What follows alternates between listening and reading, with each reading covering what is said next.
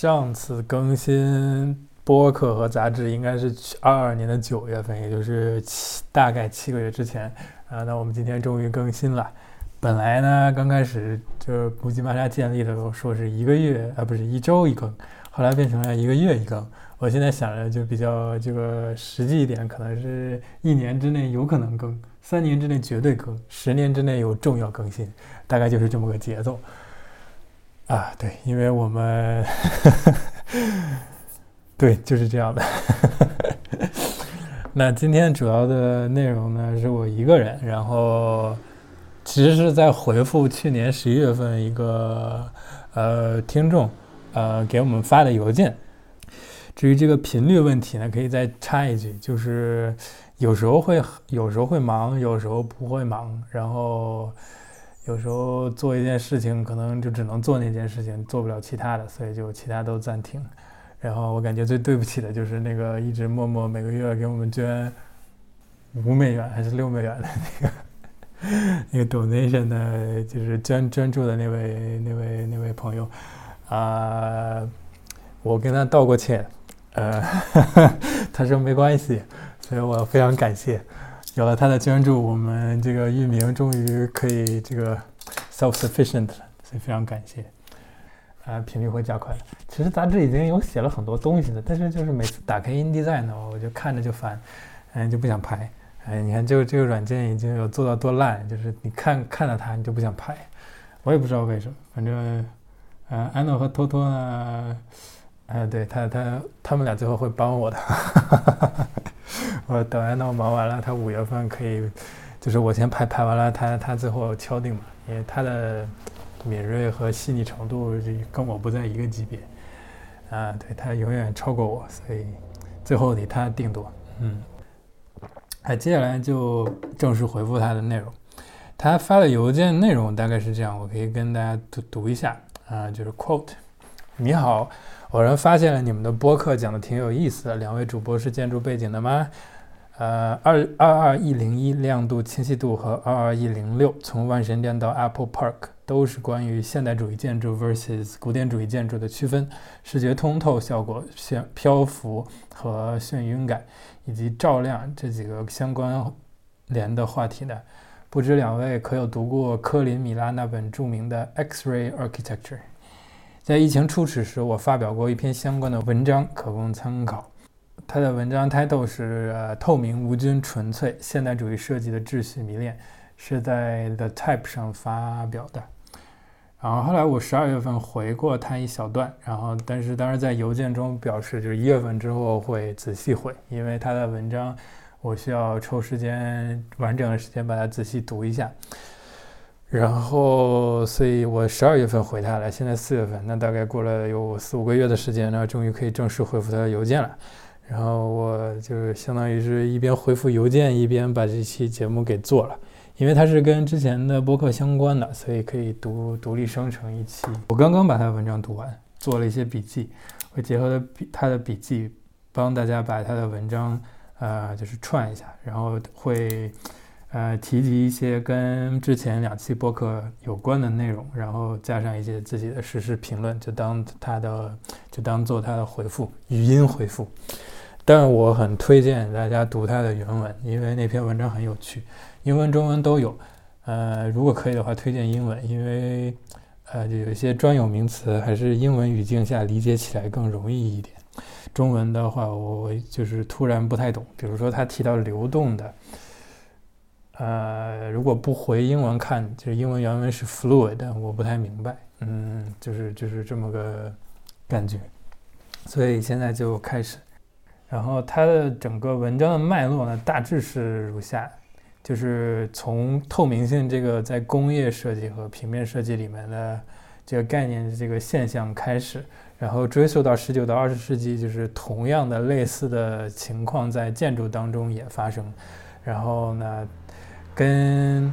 这个同一时期被发明的这个 X 射线的那种，就是一照就全都一览无余的那个通透管做了一些类比。然后之后通过这个类比呢，又回到就是说，那可能就是这样的一种设计的这种概念，可能和战后就是那种大家对于这种，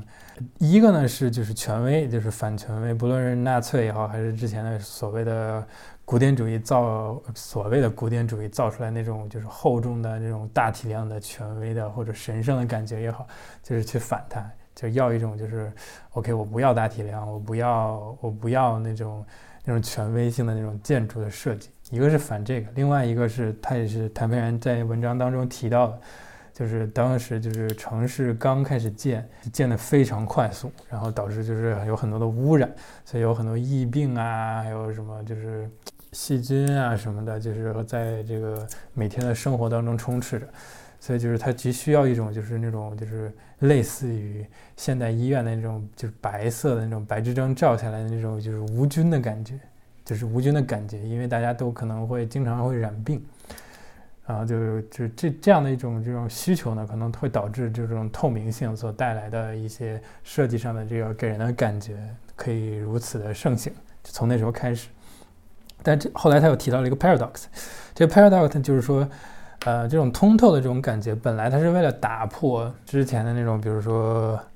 呃，文艺复兴之后建的，我猜应该是文艺复兴之后建的那些，就比如说，就是很。进去就很庄严、威武、神圣的那种那种感觉，它是为了打破，因为那些东西代表的可能是之前纳粹啊也好，或者是之前的那种权威，所以它是本来是为了要反它的。但是呢，就是这种无菌的、呃无菌的或者透明的这种东西，它其实本身也有一种秩序，但这种秩序呢就变得更加扑朔迷离。然后呢，它其实是相当于它，呃，为了打倒之前的一个权威，为了反之前的一个东西，把自己变成了一个跟之前的那种东西。表面不一样，但内核可能很相似的这么一个东西。他提到了这个 paradox，后面他举了很多关于这个 paradox 的例子，然后呢，也也举了很多，就比如说透明性，比如带来了没有隐私啊这样的一些问题。然后最后他的 ending 呢，就是说，呃，说如果说五六十年代的清晰是开题，七八十年代的混乱是反题的话，那么新千年的似是而非、模糊和暧昧，则更像是合体。它仍然保留了一开始对洁净和无菌的追求，但稍稍软化了医疗和生化带来的冰冷无情的秩序，也没有上世纪现代主义总想复辟的古典纪念性。啊，大概就是这么一个感觉，就是它的整个文章的脉络是这样的。然后接下来就是我的一些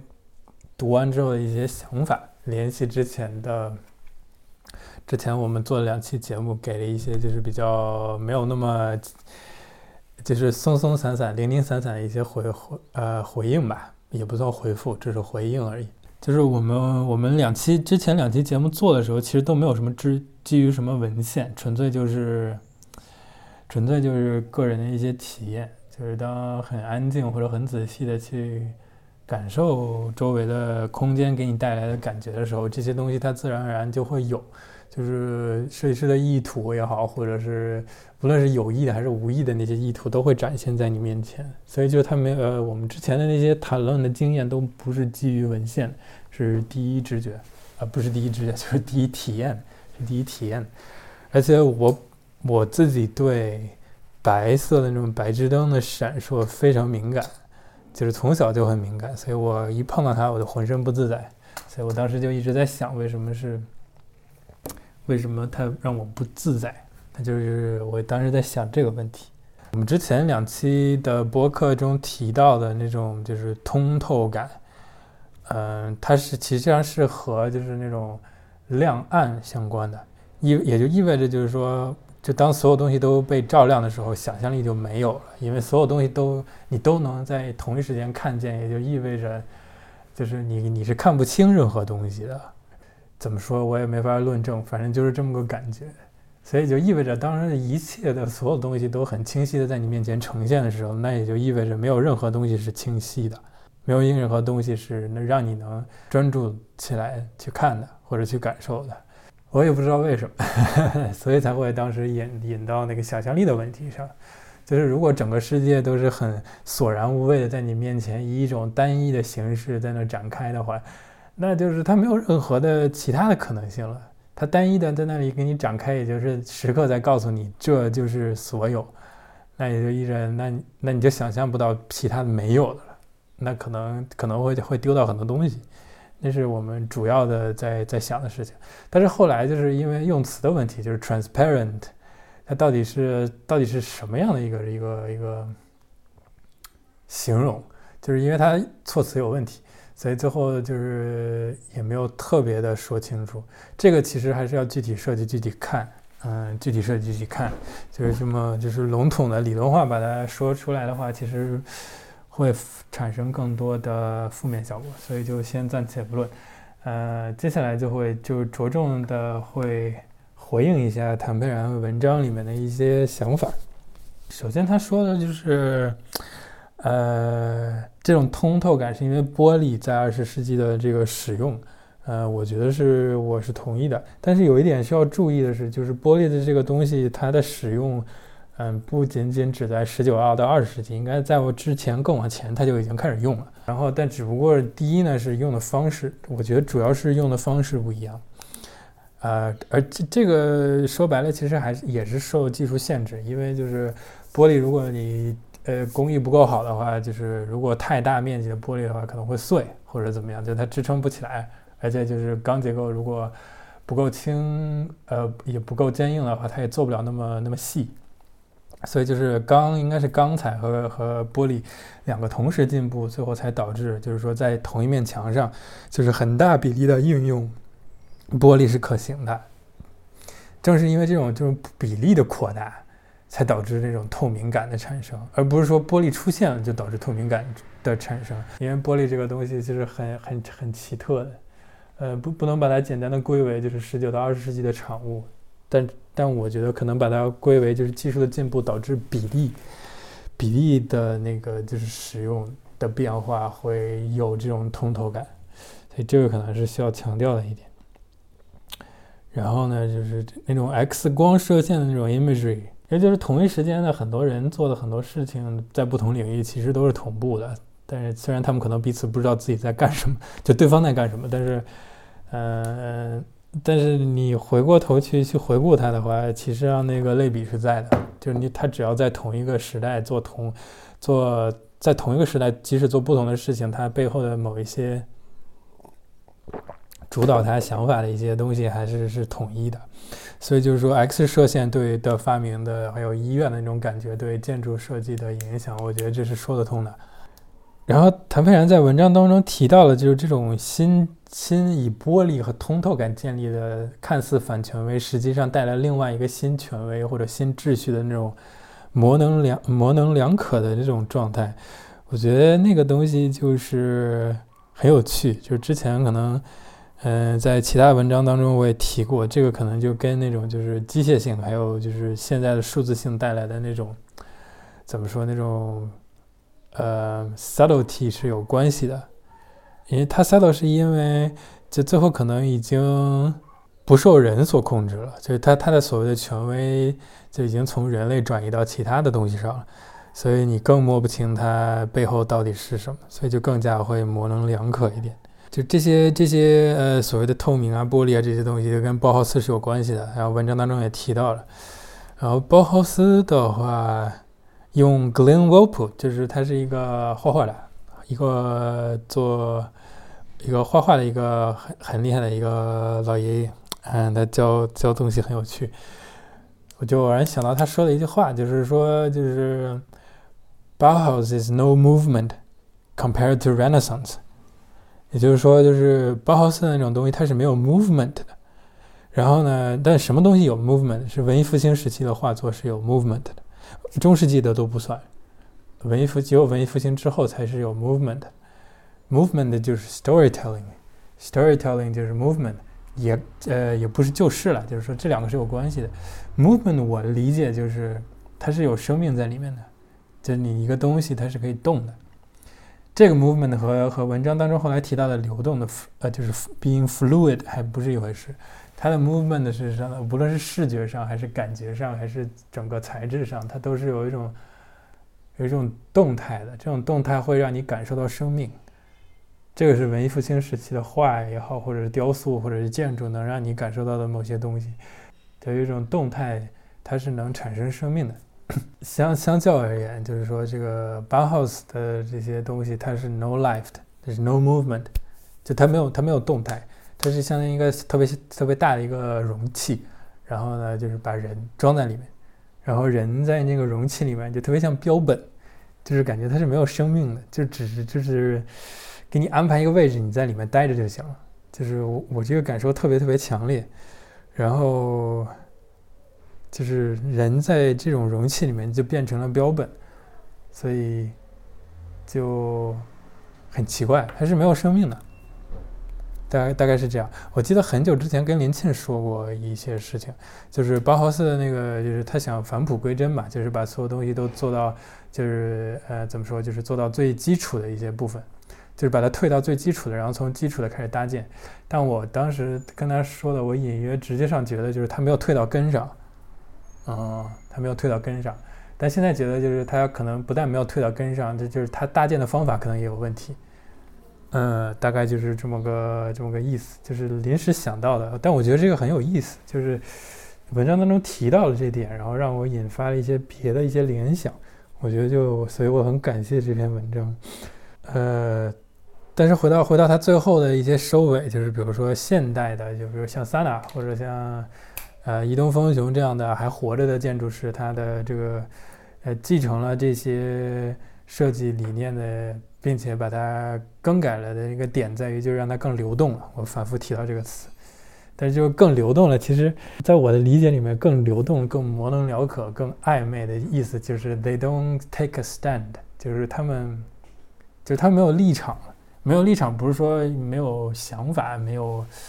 没有见解，而是说就是他没有一个内心当中很坚定的东西，即使就是呃，即使这个很坚定的东西在之后可能会被推翻，但是在当下，他对于他所相信的东西的那种执着已经没了。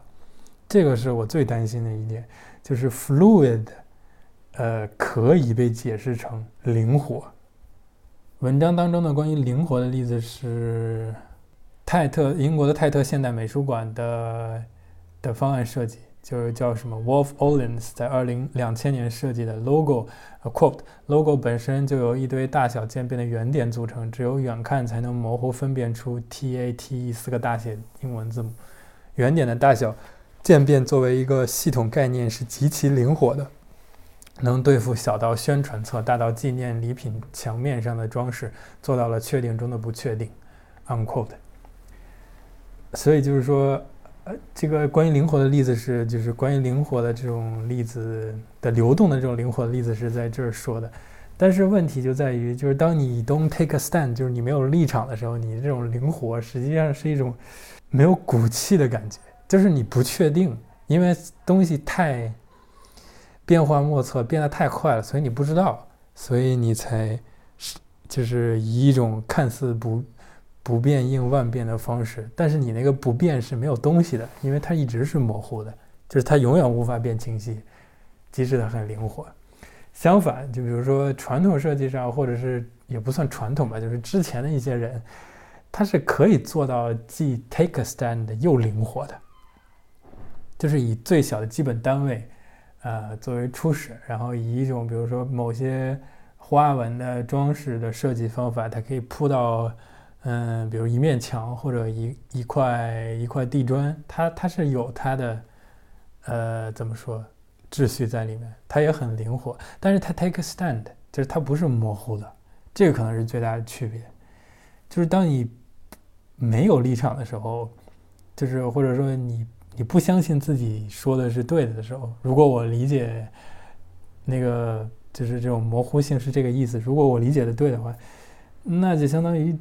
你没有，你 don't take a stand，你就相当于 you're not living，因为你如果你想生活，你必须不是说必须有立场，而是说必须有你相信的东西，就它一定是很安稳的、清晰的在那里的，即使它有可能是错的。如果它是错的，那可能需要你之后更有勇气去把它推翻，就是把自己推翻，推翻自己，这这很正常的一件事情，就是 you have to take a stand。这是我可能最关心的一点，就是 you need to take a stand，大概就是这样。这是我对这篇文章的回复，然后希望他本人有时间可以听。如果你没时间呢，可以邮件告诉我，我我把它写成一篇，我把它用文字再写，然后再发给你当邮件。啊，大概就是这样，所以就非常感谢你的来信，然后抱歉过了这么久，呃，但其实，在乌鸡玛莎看来，半年时间不算久，然后才才回复你，嗯，怎么说，就是那种 movement，life，还有 take a stand，大概是这三个关键词是对这篇文章的回应，也是对之前两期播客的一些另外一种描述方式吧。我觉得想法还是没有变，所以就非常感谢。我们也希望更多的听众或者读者能够，啊，通过安安静静的方式给我们反馈，我们会在一年之内绝对会回复你的，放心吧。大概就是这样。呃，下期的内容呢，不知道，有可能是跟意大利语和中文有关系，有可能是和罗丹的雕塑有关系，有可能是西班牙的某个。大概有两百年到三百年左右的石器围墙有关系，有可能是和某篇小说有关系，我也不知道哪个先发啊，所以就先这样吧。